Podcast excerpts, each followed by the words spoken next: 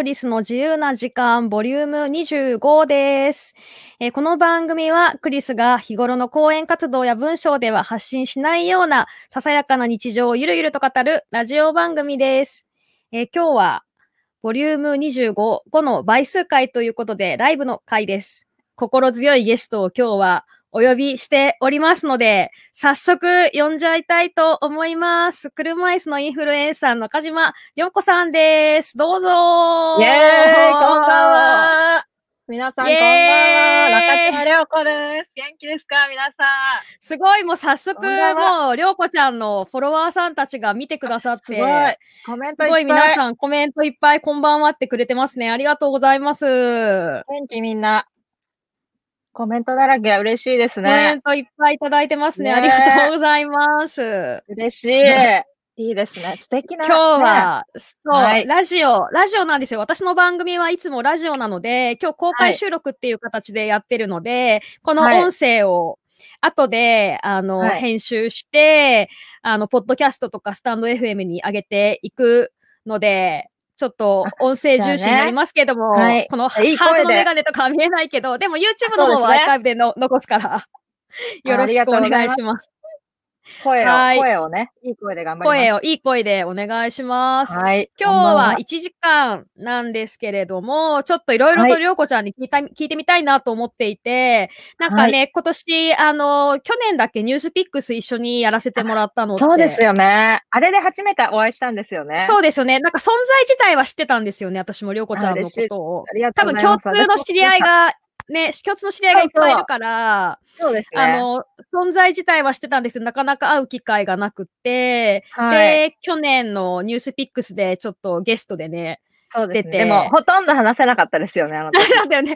あの時なんか、私たちあんまり発言できなくて、ちょっとドキドキするよね、とか言いながら、ちょっとメ、メンズの方たちのパワーに負け、負けましたよね、この間。完全燃焼で、ちょっと残念だったんですよね、あの時、ね、ちょっとなんか敗北感感じながら帰ってきて。結構落ち込んで私帰りました、あの日。そうですよね。でもお互い励励まし合ってたよね。大丈夫だよね。私たちよかったよね、とか言って。頑張りましたよね、とか言って、なんか励まし合いましたよね。励まし合いましたよね。一応忘れないです。あれ。はい。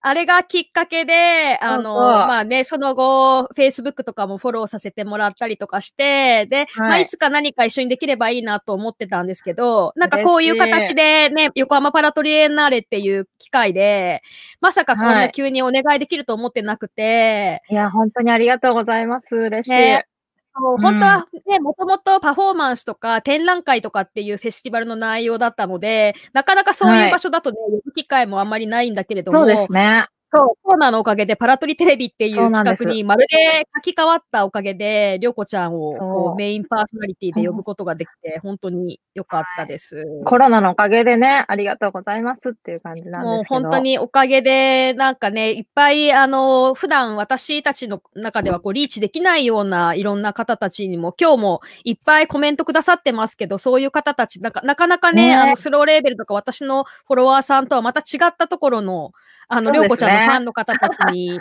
すごく、ね、あの、情報が届いてるので、すごく嬉しいです。それもね、コロナで出会えたあの仲間たちなんですよね。あの、生配信そうなんだ。あ、そうなんだ。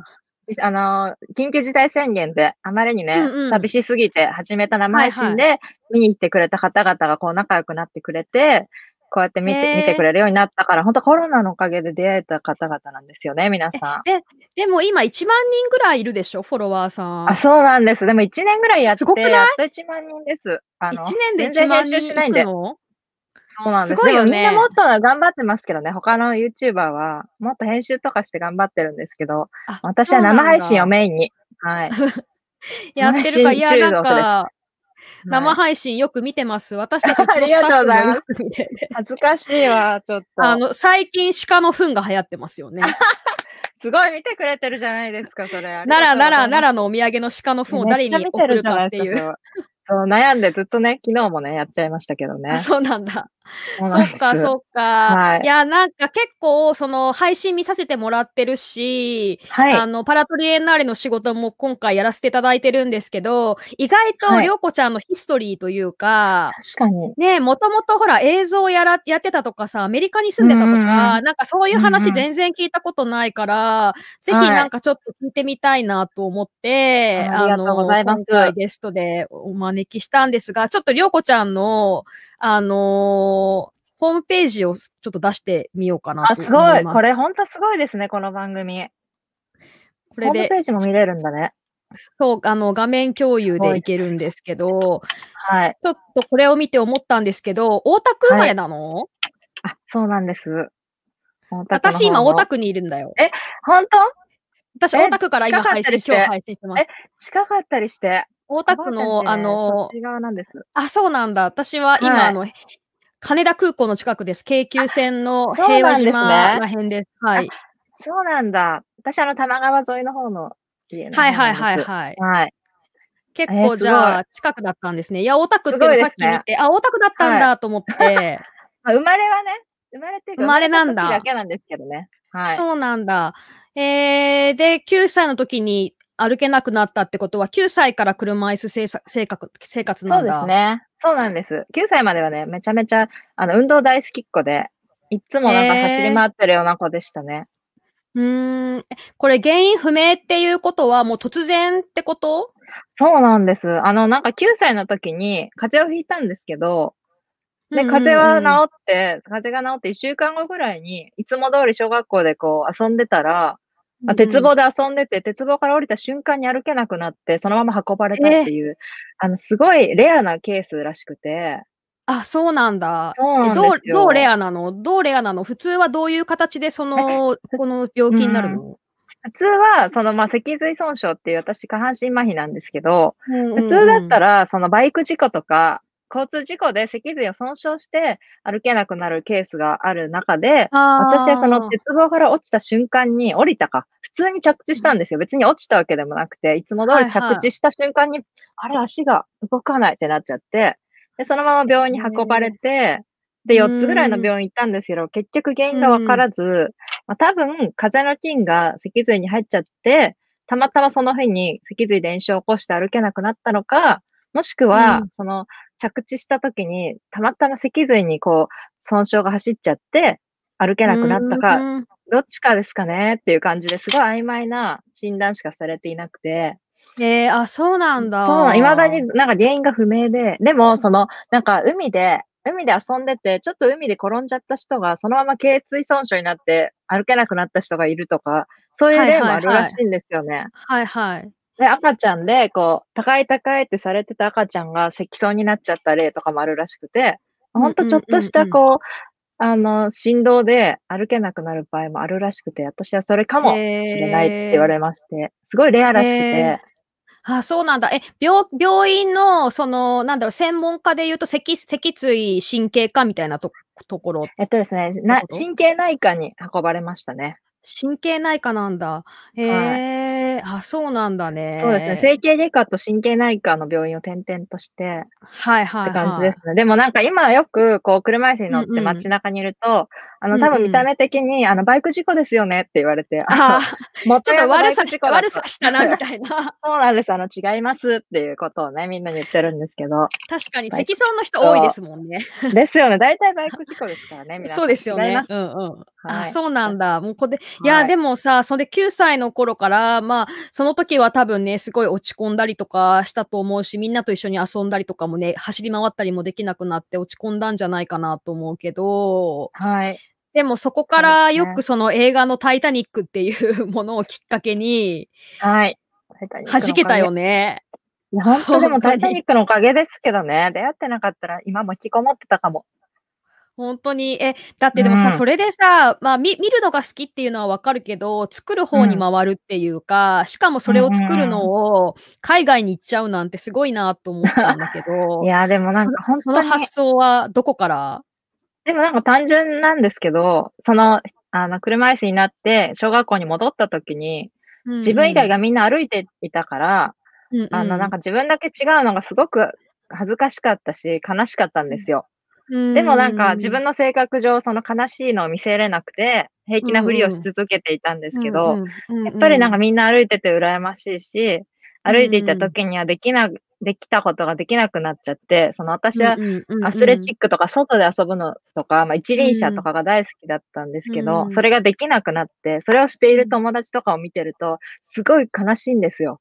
でもできないから、なんか頑張れとか言って応援してたんですけど、それがすごい悔しくて、なんかだんだんこう、外に出るのが、あの、辛くなってしまって、引きこもってしまったんですよね。小学校4年生ぐらいから。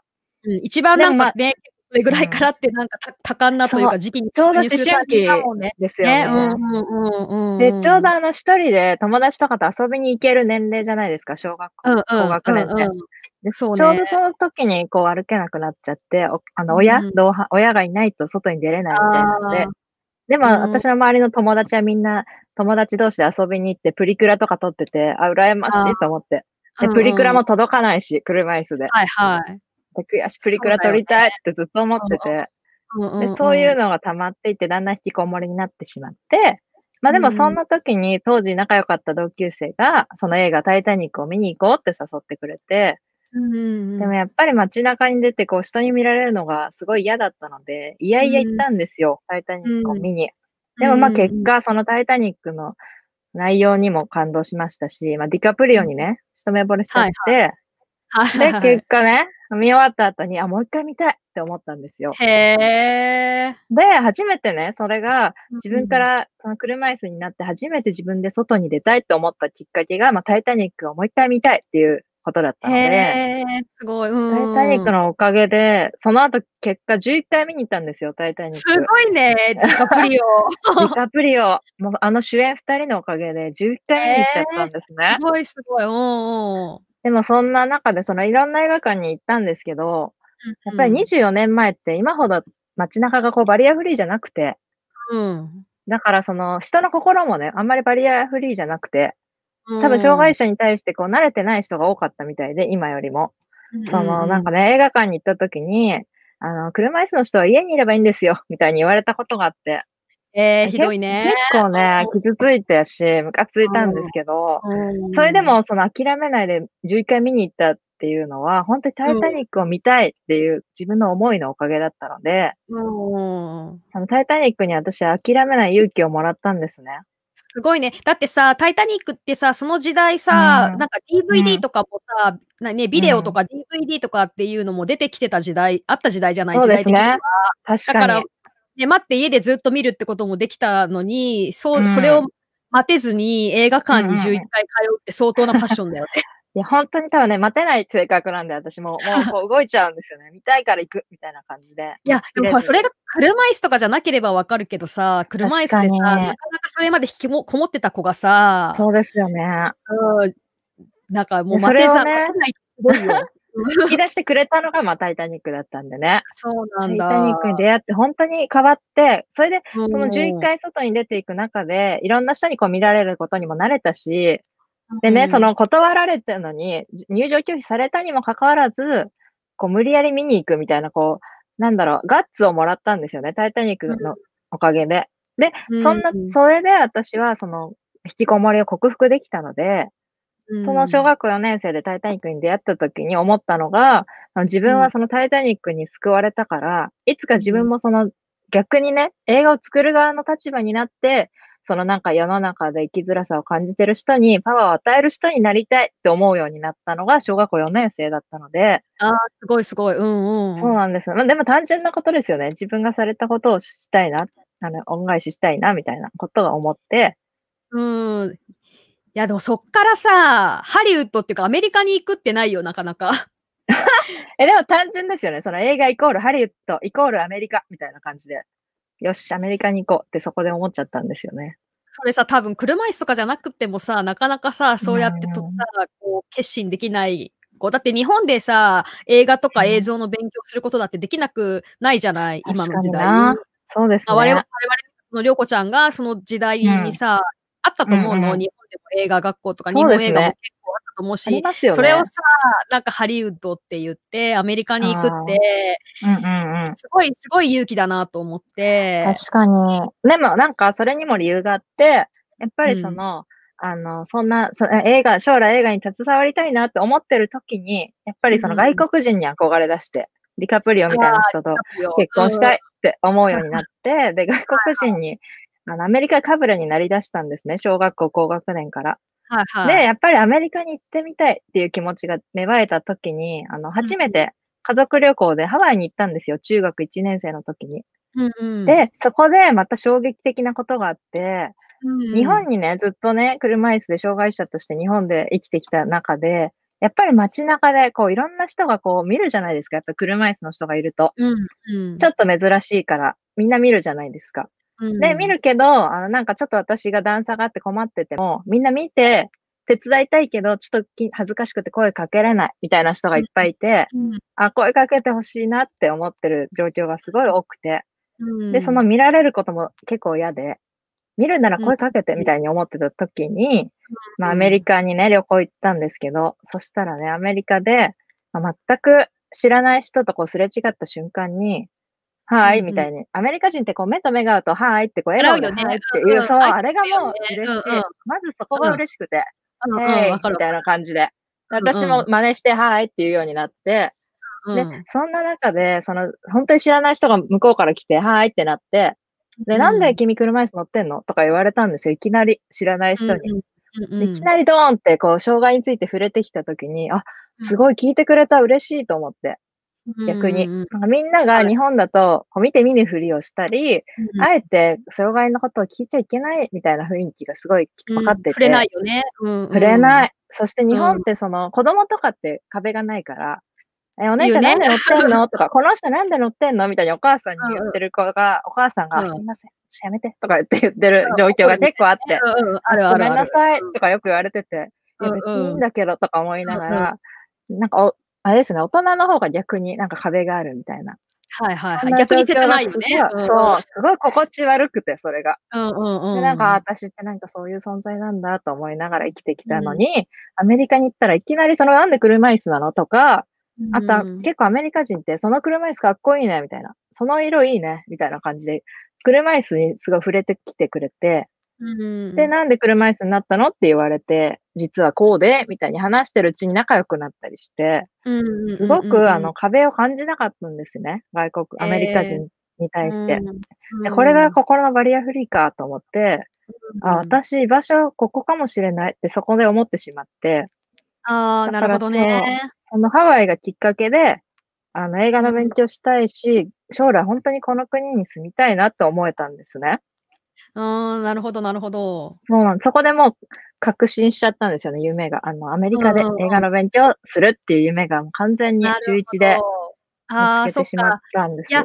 なんなんか私も海外に行ったことがあるので、やっぱ海外に行くと障害に対するこう対対応が違ったりするじゃない、まるで。そうで。だから意外と海外の方が気持ちが楽だったり、安かったりとか、全然あのインフラ的なバリアフリーは日本の方が進んでるんだけど、心のバリアフリーね、そういうところ、オープンさっていうか、まあ気軽に挨拶してくれるもそうだけど、そういうところがやっぱり海外って全然、まあ海外って言っても国によるけど、欧米とかってやっぱりオープンだったりするから、ね、それをね、あの、一回体験すると、あ、こっちの方が居心地いいじゃんとかって、おあの思うっていうのはわかる気がするの。その、ね、アメリカの方が意外と車椅子で学校に通うっていうのも、うん、日本で車椅子で映像の映画学校に通うよりも、向こうのアメリカで行っちゃった方が、言語の壁とか、そういう生活の面での壁はあるかもしれないけど、でも、障害って部分の壁は、そうそう。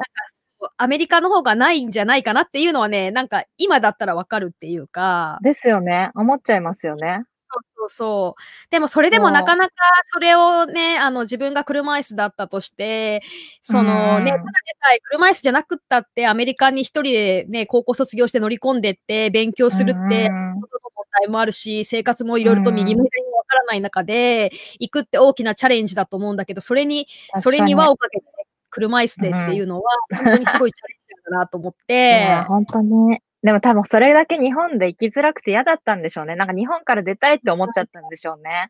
なんか逃げたいぐらいの気持ちでずっともう中学高校は、なんか本当に日本が嫌いになっちゃって逆にアメリカに行ったせいで。本当日本人やだ、みたいな感じで結構アンチ日本みたいになっちゃって、もうずっと英語しか勉強しないみたいな感じで、で、英語部に入ったんですよ、中高で。真面目に。へー。ででもまあ、他の勉強はしてないから、ちょっと数学とかはひどかったんですけど、英語だけ勉強して、まあ、夢に向かって、それだけを見て、なんか、毎日映画を見て、だから流行りの日本の曲とか何も知らないで、ちょっと浮いてたんですけど、多分すごい日本から出たいっていう気持ちが強かったんでしょうね。ああ、いや、辛かったんだと思います。すごいわかるっていうのは、私も障害がね、うん、あの、障害者になったの32歳なので、もうとっくに学校も卒業してから大人になってからなんだけど、うんうん、別に障害者じゃなかったけど、私すごい日本の教育に合わない性格っていうか、うん、日本がすごい合わなくって、もう子供の頃からずっともう親とか周りの人に、あなたは早く海外出た方がいいよみたいな、日本が合わないから海外行きなさいってずっと言われてきてた。うん、合わなそう。そう。なんかちょっと目立つ人がなんか批判されますよね。なんかちょっとやっぱ自分の素を出せないっていうか、やっぱ周りに合わせなきゃいけないし、合わせちゃういうところの息苦しさみたいのがあって、うん、で、やっぱ自分の、あの、本当にアート、アートの授業っていうか、美術の授業とか、そういう表現の授業とかの成績もすごい悪かったの。私一応美大生なんですけど、えー、美大生でアートの仕事してるんですけど、でも学生、学生時代、小小中高ごい成績悪くって、まあ多分美術とか図工の先生が思ってるアートの表現とは違うアートの表現なんだよね。だからすごい自信がないってことですね。そう、自信がなくなっちゃう。自信なくてみ、みんなと違うものを作ってるし、みんなと違うものを書いてるから、自信がなくなるみたいなことがあって、うんうん、でも、あの、イタリアに私は留学をしてるんだけれども、大学院で。そうなんですね。そう、うん、あの、26とか7とかそれぐらいで、あの、やっと日本私は脱出して、イタリアに私は行ったんだけれども。イタリアいいなそう、イタリアの大学院に行ったら、逆に私のそのみんなと違う個性みたいなところが、すごく受けたっていうか、あうん、なんか他のね、私以外の留学してきてる日本人の方たちってみんなもっと優秀な、なんか優等生みたいな人ばっかりだったけど、私は、なんかあんまりそう優等生ではなかったけど、ちょっと若干浮いてるところがあって、逆にその、浮いてるところが、イタリア人とか海外の人がすごく受けたので、まあ、そこですごい自信をもらって、日本に帰ってこれたっていうか、うんイタリアに行ってなかったら、ね、自分をこう、自信を持って、その、あの、なんだろう、アートとかそういう仕事、アートとかデザインとかの仕事できなかったと思うから、うん。えー、すごい。やっぱりこう日本から一回出てよかったですね。出てよかったと思う。お互いよかったね、だからね。ね海外に出て、こう、広い目で自分を見れるようになりますよね。客観視して。わかる。うん、そう、だから私もなんか常識とか当たり前、常識にすごいとらわれて、常識とは自分がはまらないっていう、型にはまらない自分をダメだダメだって思ってたけど、その日本でいうとこの常識なんて海外に行ったら非常識になる時もあるし、常識とは限らないっていうことを知った時にすごく自由になれた。わ、かる。めっちゃわかる。あの、その日本にしかいないと、その日本での普通が、普通、もう人生の世界の普通じゃないといけないと思ってたんだけど、世界に行ったらそんなのすごいちっぽけなルールで、どうでもいいって思えるようになるんですよね。そうなの、そうなの。それすごい大きいよね。ね、くだらなって思いますよね。その、なんで今までこんな人の目を気にしてたんだろうって思えるようになって。思う。なかなかその世界を知ると、日本に帰ってきて、日本でそういう常識にとらわれてるのがバカバカしくなっちゃうし、こう自分をなんかそれでちょっと肯定できるっていうか、いや、これは日本だけのルールだからって肯定できて、だから私もやっぱりだから定期的にやっぱり海外にちょくちょく行くんですけど、そうですね。なんかそれは日本でやっぱり息苦しいじゃないけど、ちょっと自分を見失いがちになった時に、ちょっとあの海外に行って、海外のこう空気を吸って、海外のめっちゃわかる。うん、あーって言って自分を取り戻して、自信をつけて、ね、変えるみたいな。本当にそうしないと、私も留学してて、帰ってきてからもう7年ぐらい経ってるんですけど、うん、ちょっとまた日本のこの社会に戻ってきちゃってて、その社会でこう、街中で目あっても、はいなんて言わないし、無視しちゃうし、目あっても。仕方しちゃうし、あとなんかみんなと合わせなきゃっていう気持ちにちょっとなってて、ちょっとまた日本に戻っちゃってる自分が嫌だから、外国に行きたい、行って、また昔みたいに自由な気持ちを取り戻したいっていうのがあって、やっぱり日本に戻ってきちゃうと、ね、せっかく自由になれたのに、また日本にこう、馴染んできちゃうんですよね。そうなんだちょっと息苦しさを感じ出しちゃうんですよね。そうで私の人生の中で、そう、2回自由を感じれたタイミングがあって、1回目はそのイタリアに行って自分を肯定できたっていうのと、2回目は障害者になった時なのよ。あ、そうなんだ。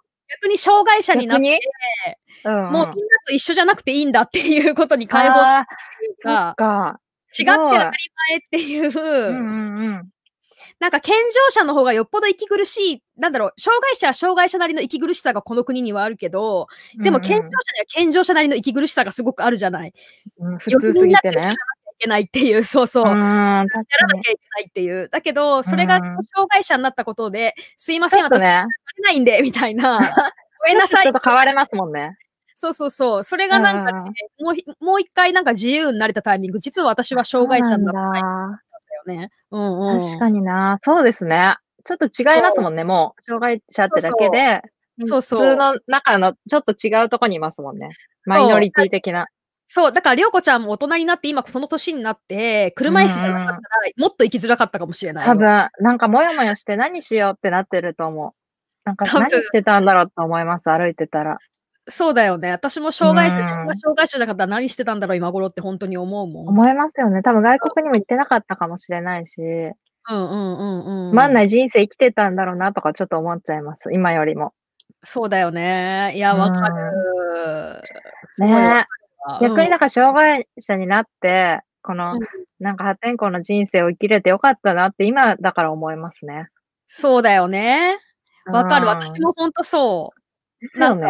うん、全然なんというかこう、じ自由、私は本当障害者になって不自由になったんだけど自由になったってすごく思ってるし。あかっこいい。私の場合は逆に元の足の、あの、よか、よかったというか、障害なかった時の自分に戻りたいって今思ってないもんね。うんうん。私もそうなんですよね。あ、本当思わな、うん、思わなくて。うん。まあね、逆にどうなっちゃうんだろうって。なんか、もちろんさ、走、走りたいな、久しぶりに走ってみたいなとかさ、そういうなんか、うん、足が元に戻ったらやってみたいなって思うこととかは、うんうん、まあ、ある、あるっちゃあるけど、でもそれができなくても、そんな困ってないっていうか、そうなんですよね。走ることが好きだったかっていうと、まあ、そんなに走るの好きじゃないしな、走んなくてもいいじゃん、みたいな。なんかね、楽しい。多分今、満足してるんでしょうね、いろいろ。そう。まあ、充実してるよね、多分ね。うん、もちろん私もそう歩いて、こうなんか普通にね、同じ目線で歩きたいとかもあるんですけど、うんうん、なんかそれより、その今楽しすぎて、前にね、この間なんか講演した時に質問で、障害者になって一番辛かったことは何ですかって聞かれて、すぐ出てこなくて、えちょっとわかんないですとか言っちゃって。はいはい、はい、なんかね、だから多分、すごい辛かったこといっぱいあるのに、多分忘れてしまってるんですよね、もう今。楽しくなっちゃって。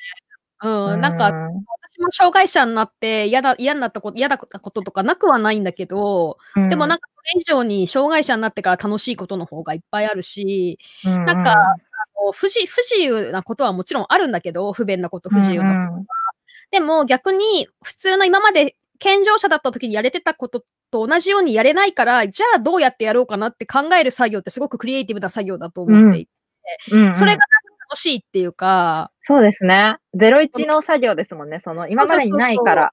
やり方を考えるっていう。そう、そう、だからやり方を考えるっていうことがもともと嫌いな性格じゃないから、うんうんうん、それはなんかすごくこう、自分に合ってるっていうか、全然困ってないっていうか。うんうん。クリエイティブになれますよね、その障害があると。そううんうん、そう思う、そう思う。ね、なんかできることがいっぱいあるんですよね、やり方を考えれば。そう、そうなんだよね。で、やり方ってね、うん、本当に発明次第っていうか、考え次第っていうか、うん、やりよう次第でどうにでもなるじゃない？うんうんうん、正解はないし。そうですね。うん、そうそう、そう思う。じゃあさ、ちょっとさ、はい、今、私、はい、結構あってさ、もう30分一気に喋ってきちゃったんだけど。早くないですかすいません。もう30分喋ったんだけど、なんかその間にめめっちゃコメントが来てんの。はい、コメントちょいちょい読んでましたよ、私。クリスさん顔ちっちゃいみたいなのがありましたよ。本当。うん、私なんか、りょうこちゃんの目サングラス外してって誰か言ってた確かにね。外そうか。はい、外します。なんかね、コメント嬉しいですよね。ちょっとなんかそう、リベリベンジして、ニュース、ニュースピックスのリベンジしてっていう。本当なんかもう止まんないですよね、二人とも、あの時の リベンジで。でもあれまた、でも、でもあの、あの、そうだよね。あの空間にまた戻ったら私たちきっとまた無言になるよね。絶対言えなかった。ドワンゴの社長がすごすぎてって言えない。ちょっと、ちょっと。すごいわ、みんな。だよね。うん。ねリベンジしたいけどな。割と障害がテーマな、テーマだった気がするんだけど、あの回って。障害者のうちら何も言ってない、ね、私たちが全然何も当事者が静かっていうね。全然言いたいことはめっちゃありましたけどね。なんか、な、何の障害も一番関係ないおじさんが一番熱く喋ってるっていう。そうそう。え、なんか 私何回もこう、って言いそうになったのになんか言えなくて、ってなってました。難しいよね。そうなんか空気がうまくね、入り込めなかったですよね。間が。私なんかだから、ああいう討論番組って苦手なんだなってすごい思った、ね。も、ひな壇芸人ってすごいんだなって思いました。ね、すごいと思うよね。ね多分できないんだと思う。絶対無理。さんま御殿とかで絶対出れないって思いましたもん。なんかこう、ちゃんとゲストとかで呼ばれて、ちゃんとこう、一対一で話とかよ聞いてくれるっていう環境だったら、いくらでも喋れるんだけど、ああいうなんか横に並べられて、で、どんどんこう、言う人だけが、みたいなね。そうそう。だけが言えるみたいな。あれ、すごい落ち込みますよね。落ち込むよね。いや、わかるね。みんな、そう。なんか芸人さんって多分頑張ってんだなって思いました。すごいよね、本当、尊敬しますね。芸人はだからさ、毎回反省、反省なんだろうね。絶対みんな泣いてんだろうなと思いました。きっとね。終わった後ね。そうだよね。わかるわ。いやちょっとコメコメントなんか、コメントね。はい。なんかでももうみんな私たちがあまりにコメントにさ、返さないからさ、コメントしてる人どうしてもう話し始めちゃってるそうそう、うちわでちゃんと喋ってくれててね、申し訳ない。フレマイクの話とかしてますね。何ね？結構みんなね、話してますね。みんないろいろと突っ込んでくれてるけど、なんでこれ膝ってどういうこと？なんだろう、足のあったらかな？違うかな？え、なんだろう。ね、あれ、そうだね。骨折の話もしなきゃねって思ってたけど。でもなんか、ね、忘れてた。なんでみんな膝膝言ってんの？何何？膝しか入らな、頭に入らないみたいな書いてありましたよね、今。なんで膝って何？うんちェさん。え、何ちょ、みんな教えて、膝。うんちェさんがさっき。膝、どういうこと？なんだろうね。どれだっけ？なんかさ、さっき書いてあったよね。りょうこちゃんの話しか頭に入ってこなくなるよ、膝ってなんだろうね。何？膝？また膝って何？そのひ、肘？これ膝、漢字が読めないです、私。膝だよね。これ膝だよね。わ、ね、かんない。その膝かってなんだろう。棚中、膝はいらないってなんだろうね。膝？どっち？何膝トーク？膝のサインコさん。あ、わかった。私わかっちゃった、これ。これ、何？あれです。これね、あれです。ダメだ、下ネタだ、これ。あ、そうなんだ。あ、そう、知り合いのあの YouTuber の方がね、なんか膝の話をしてて、多分その話ですよね、皆さん。あ、そうなんだ。うん。すごいね。みんな仲いいね。え、これさ、あとさ、ナイスパって何？ナイスパ。ナイスパはあれなんです。私がよく YouTube で生配信してるじゃないですか。うんうん。で、なんかこう投げ銭みたいなシステムがあって、こう、いくらみたいにと、こう、投入してくれた人がいくらって出るんですよ。はいはい、はい、その時に、ナイ、スーパーチャットって言うんですけど、それが。へだからナイ、ナイススーパーチャットの略で、ナイスパっていうなんかシステムがあって、誰かが投げ銭をしてくれるとみんなでナイスパって言うんですよね。なるほど。それですよね。ナイスパできない。書いてありました？ナイスパできないってヒロシさんが言ってど。そうだ。なんかね、ナイスパー確か1000人以上登録のチャンネルでできるようになるんですよね。あ、そうなんだ。ぜひ、クリスさんの登録も1000人になったらぜひ皆さんナイスパして。ナイスパお願いします。みんな登録してね。な、何の障害をお持ちなんですかって言われてるんで答えますと、右、はい、右膝関節、あの、私は、あの、骨肉腫とか骨軟部腫瘍って言うんですけど、あの、悪性繊維性組織吸収っていう、ちょっと長い名前の病名で、右膝にほんとグレープフルーツぐらいの大きさの腫瘍が出た。えー、そんな大きかったんだ。もう、こんな大きかったんですよ。膝からもうはみ出しちゃって、こぶみたいになっちゃって。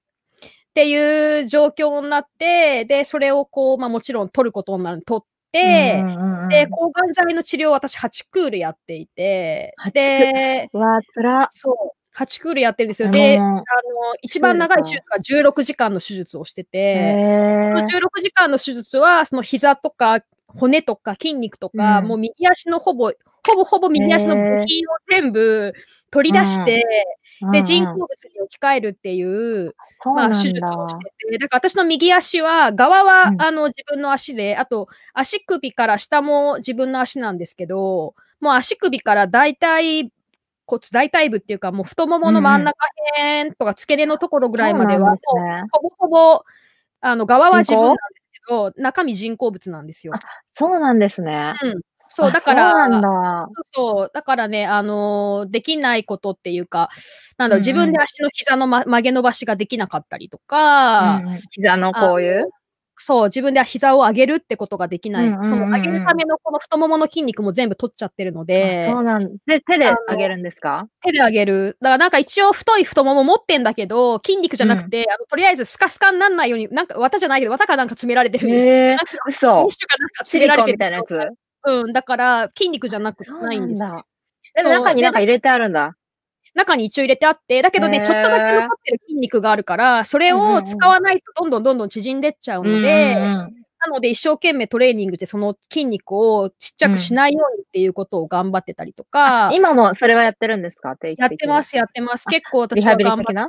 リハビリやってる。それ休んじゃうとね、なくなっちゃうんですもんね。で私、あのー、本当は、私のこの人工関節って10年ぐらい持つものなんだけど、うんうん、で、しかも私の、私のサイズの、私身長148センチで、私もそうだし。意外と小柄。ちっちゃい、私ちっちゃいんだけど。ミニモニ入れますね。入れる入れる。そう、100キロぐらいの人も、ミニモニサイズも、みんな同じ人工関節を使うから、あの、体重の負荷が、あの、なんていうの、軽いじゃない、私の場合。だから、10年ぐらいで、こう、摩耗する、あの、人工関節も15年持つって言われてたんだけど、私5年で、5年で壊したんですよ。そう、え、なんで？動きすぎ？動きすぎっていうのがまず一つと。アクティブに動きすぎ、うん、うん、動きすぎなのと、ね、あと多分、あの、使い方が悪い。足の歩き方が多分膝に負担のかかる歩き方をしてて、それが多分、あの、本当は10年、15年持つものを5年で壊してしまったので、あの、もうもう一回入れ替えるのまあ、嫌だから、そのせいで5年、あの、2016年にもう一回手術して足入れ替えてるんで。そうなんだ。入れ替えたの？新しくしたんだ。そう、入れ替えてるんで、今だバージョン2の足なんですよ。バージョン、ではかっこいいっすね。バージョン2。そう。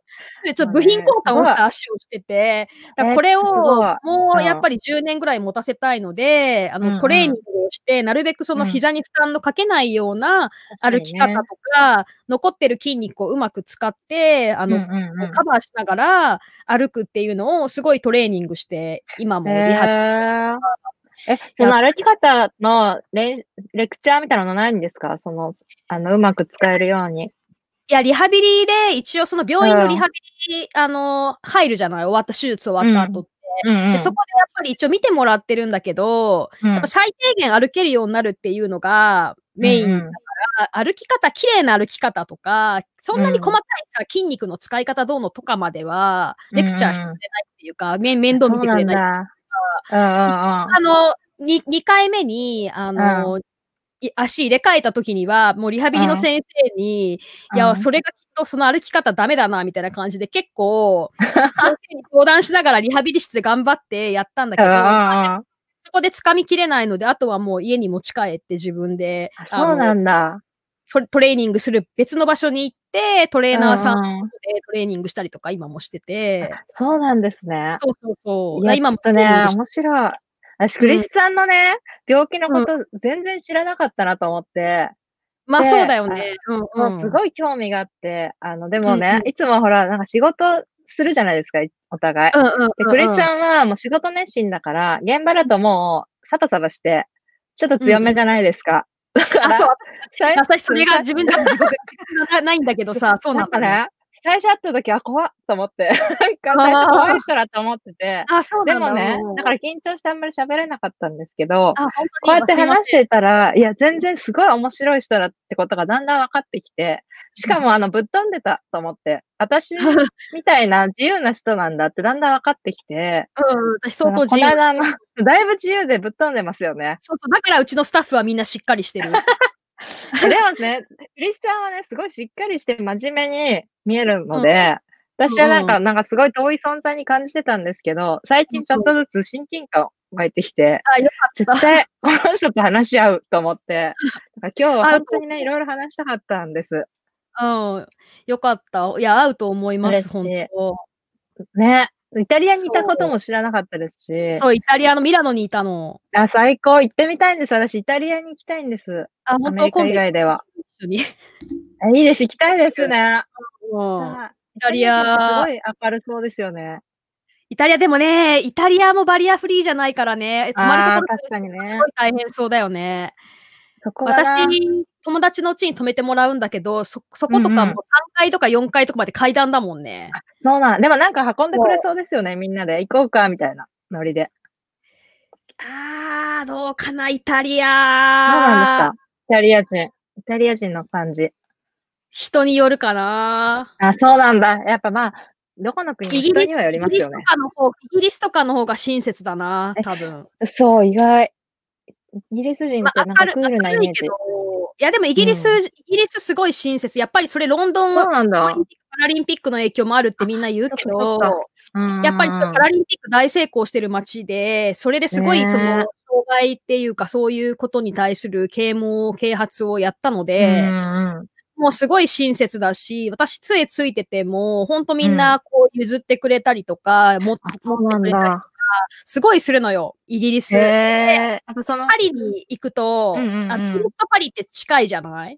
うんだけど、いけますまあ、あんま仲良くないじゃない？イうんギリスとパリって同時に私旅することが多い。イギリスまで行ったらせっかくだからパリ行こうとか、ねパリ行ったら行きたいですよね。やるんだけど、もうパリに行った途端に冷たい。リ。えー、そうなの、意外。フランスそんななの？冷たい。フランス、パリ冷たい。あ、でもね、パリ怖いって聞きました。意外と治安も悪いし、みたいな。なんかタクシーとかね、無視する。まあなんか英語人喋っても無視するんでしょ？あそうそう、うんアジア人だし、杖ついてるから、もうタクシーとか結構あるんですね。乗せてない。そう、全然乗せてくれなえーかったりとか、そうなんだ。そう。意外に差別あるんですね。そう、だからフランス、だからパリといロンドンってパラリンピック、オリンピックのあの開催地で競ってたんだけど、うんまあパリが負けたのは理解できるよねって感じ。か、人の心のバリアですよね、それ。まあそこ逆にパリが勝ってたらパリは変わったのかもしれないけど、ねでも、は結構パリはなんかね、あの心折れるからあんまり。えー、ちょっと行かないです。も あの病気になってからはあんまりかな。う。確かにね、冷たいのは嫌だな。でもその、ほんとロンドンも、もうパラの前は違ったのかなとか思いますよね。それのおかげなのかな。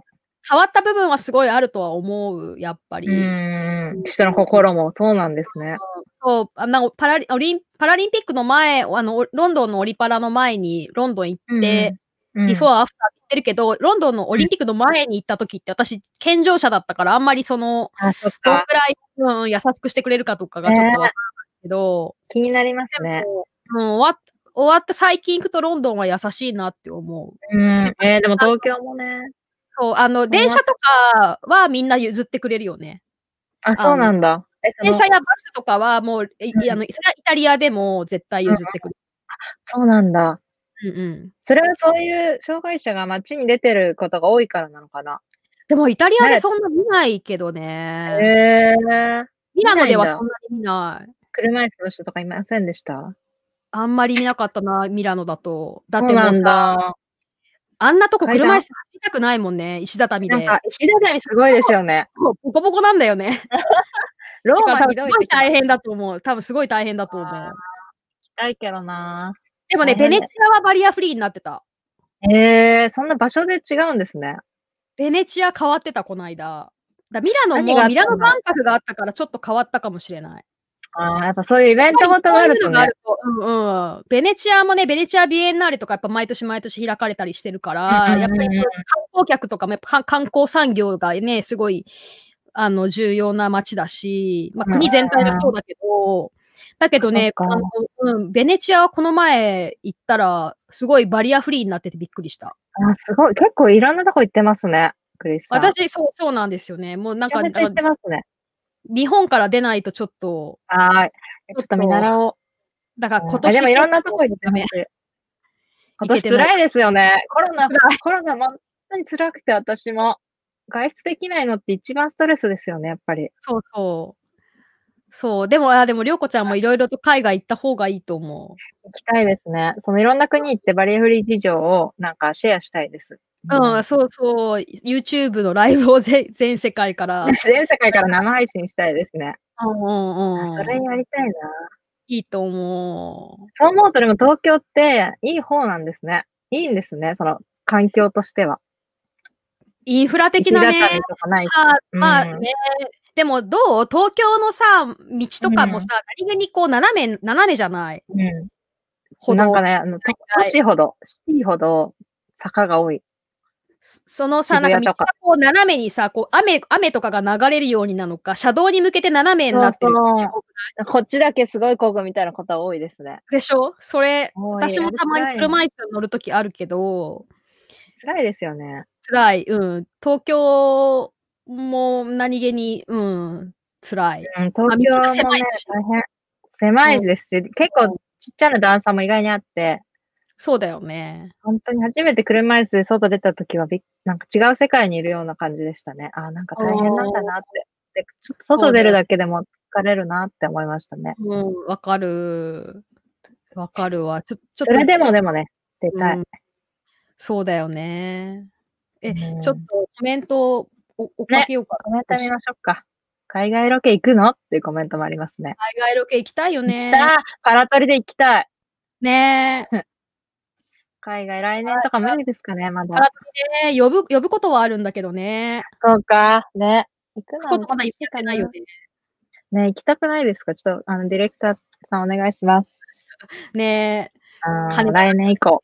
金 ね、金が配信でぜひ、あの、皆さん登録してくれれば。本当に行きたいな、外国。みんな。神楽坂。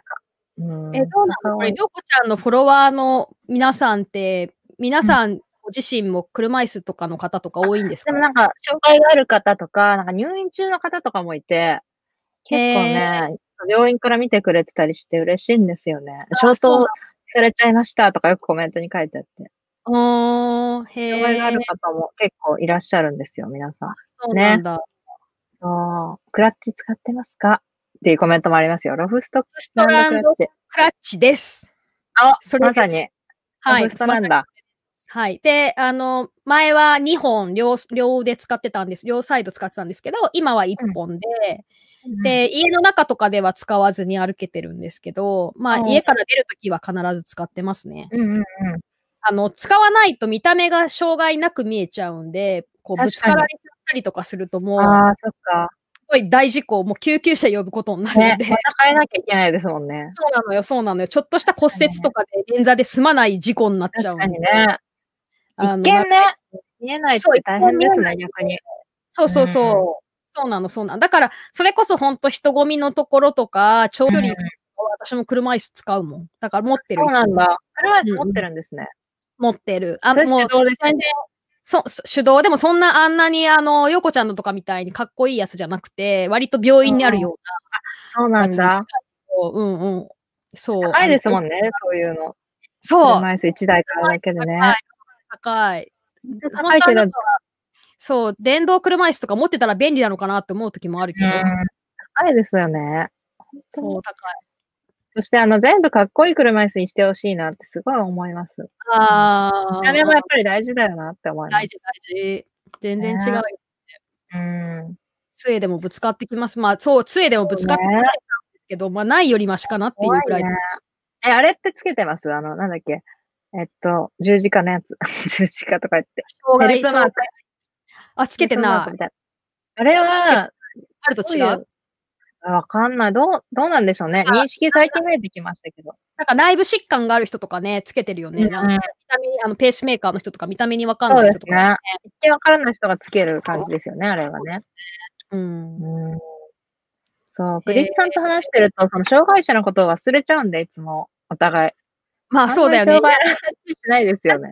取材とか受けてもそうじゃない？そんなことない、うん、私なんか特に椅子に座っちゃったら、杖も持たないし、そうそう。あの、全然変わらないから、もうなんか障害のこととか全然忘れられちゃうし、まあ別にそれでもいいんだけど、うんうん。うんうん、で、なんか、配信とかもね。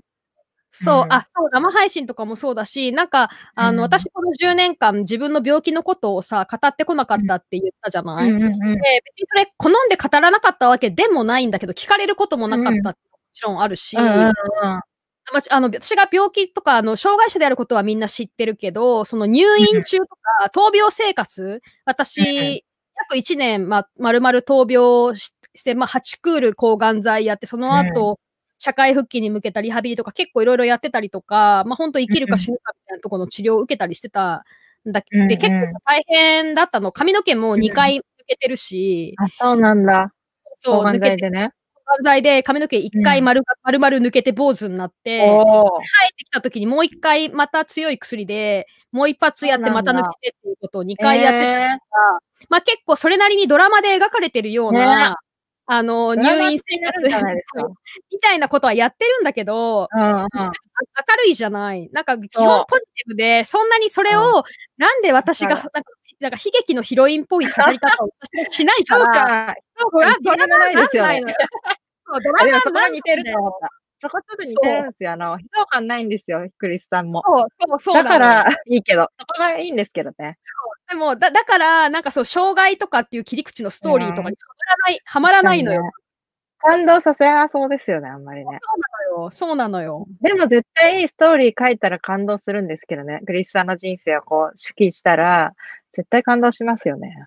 多分、私の、うん、あの、ざっくり言うと、私、子供の頃の夢が、うん、あの、オリンピックの開会式の演出が夢で、うんうん、でもそのために人生歩んできて、もう本当がむしゃらにて、うん、で、そ病気になって夢も仕事も全部失って、で、社会して、で、気がついたらまた、またオリンピックの仕事に戻ってきて、今オリンピックのかっこいい。いう、割とまあドラマ、ドラマなんだけど。マジでブレないですね。かっこいいわ。そうそうたまたまなんだけどね。でもたまたまだけど、そうやってドラマになってるんだけど、でも、うん、あの、悲壮感がない、悲壮感がないから、ドラマになんないの。テレビってしない。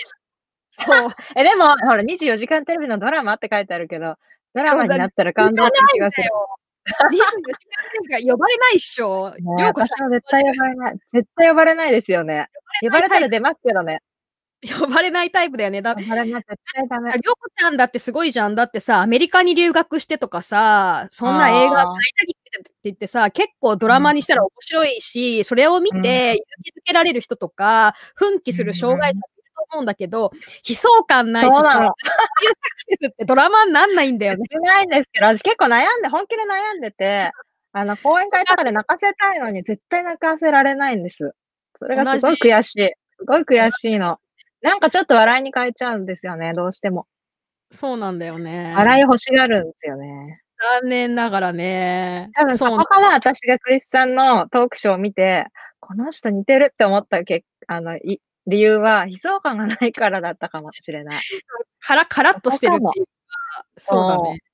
そうでもなんか、興味はありますけどね、すごく。ね。なんだよね。お互いね。そう。クリスさん、興味、興味あるわ。だから、車椅子とか杖とか持ってなかったら、もう本当全然忘れられちゃうタイプですよ。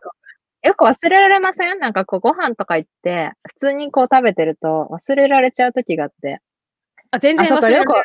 だったねって。最後立ち上がんないから言われたりします、ね、言われると、そう言われる、ね、言われる、言われる。全然忘れられちゃう。ね、相手も忘れちゃうんでしょうね、うん、一緒にいる人。そうなんですよ。そうそう、そうなの、そうなの。ねまあ、いいことではありますけどね。うん、まあね。そういう障害者が増えないと社会は明るくならないからね。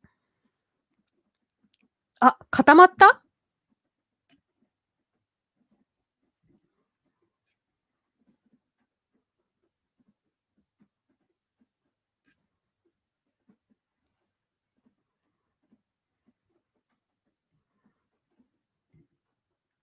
固まっちゃったかな？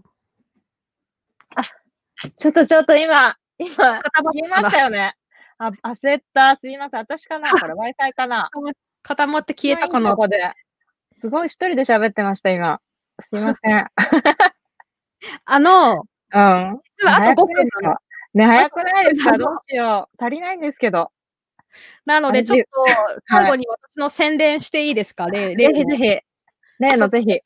例の、あの私、多分今日見に来てくれた方で、もう聞いてくださった方もいらっしゃるかもしれないんですけれども、うん、あの、私、その、そんなわけで、ちょうど生還10周年を記念して、あの、ピンチをチャンスにする方法という、そういう、あの、ラジオ番組を、これ、松岡修造さんがつけてくださったタイトルなんですけど。さすが、修造さん。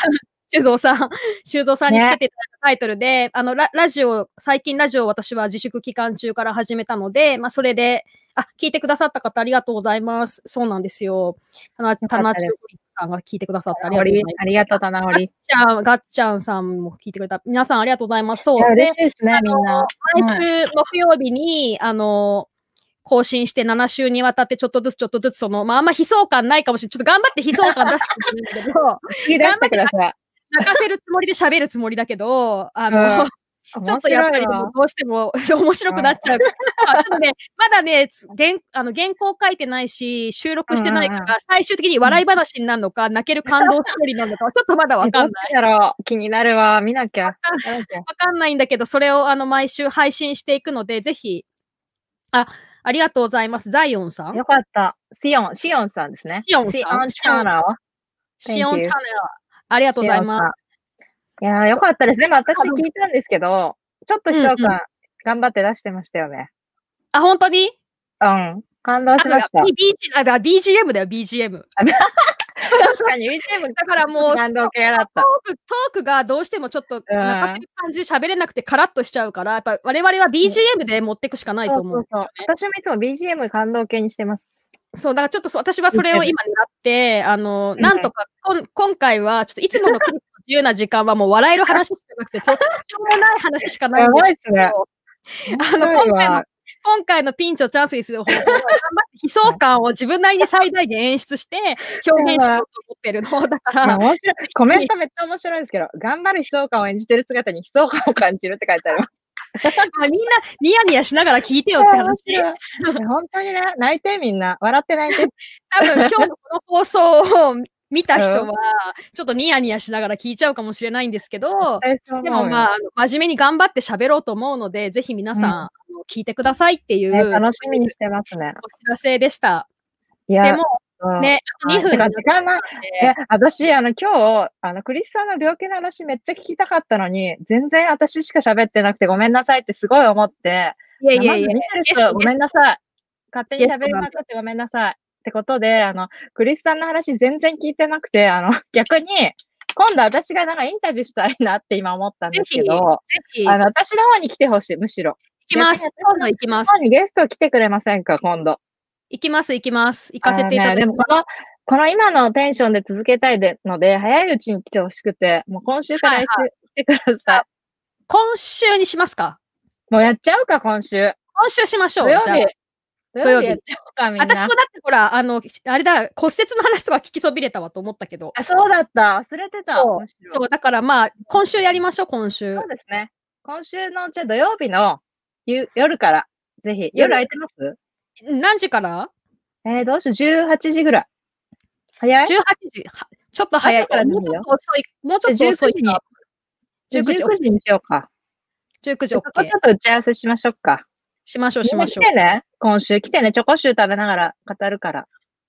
私も用意した方がいいかな、なんか。あ、ぜひ、あの、お菓子食べながらって、この間言っちゃって、みんなに。鹿の糞ないけど、なんか考えるわ。鹿の糞まずいんでいいです、食べなくて。わかった。チョコシューでぜひ。土曜日ね、皆さんじゃあ。急遽。どこで買ってるの？ローソン、私病院でローソンがあったんですけど、へー。すごい太るんですけど、よかったら一緒に食べませんか？私最近ブツブツしてるけど、でもちょっとそれに追いつけるようには。あの、一口でいいんで、すいません。共感出していただいて、ちょっと。今週土曜日チョコ集を持って集合。チョコ集配信で集合です。17時、19時だ。19時、OK、了解です。はい。じゃあ次は、えっ、と、りょうこちゃんの、えっ、と、車椅子で何がでしたっけ？ですか、何かで。はい。緊急参戦、クリスよし。はい。またじゃあご案内を、の方でも。そうですね。はい。続きは土曜日ということで。続きは土曜日。ごめんね、みんなこんな中途半端で今日ごめんなさい。でもいろいろ話よかったです。アメリカの話も聞けて楽しかった。うん、ですね。ま、すごい楽しかった。いっぱい聞きたいことあるから、また、またじゃあ土曜日。土曜日はエンドレスでしょうね。そうですね。あ、そうだね。土曜日はエンドレス。ってるね。怖いわ。何時間行くだろう。ね、はい。わかりました。ローソン、ローソンのやつね。はい、すごい言ってくる。面白いわ。ありがとう。ありがとうございます。皆さん、コメントしてありがとうございます。皆さん。この放送、あの、また私のポッドキャストやスタンド FM で上げていきますので、またそちらも、よかったら笑いながら聞き、聞き、もう一回聞いていただければ。みんな泣いてね。泣いてください。はい。いや、楽しかったです。クリスさん、ありがとう。はい。はい。さん、ありがとうございました。ありがとうございました。